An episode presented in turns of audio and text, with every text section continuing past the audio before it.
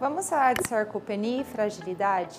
A fragilidade é uma síndrome geriátrica causada pela sarcopenia, que é a perda progressiva da massa muscular e da função dessa musculatura, além de alterações metabólicas e imunológicas que ocorrem com envelhecimento normal, mas que são aceleradas pelo estilo de vida do paciente idoso, como uma baixa ingesta calórica, inatividade física, causando então a incapacidade física, uma maior dependência, perda de qualidade de vida e até morte.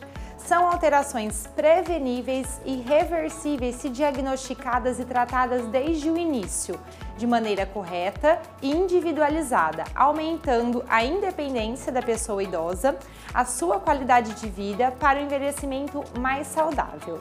Procure um geriatra para mais orientações.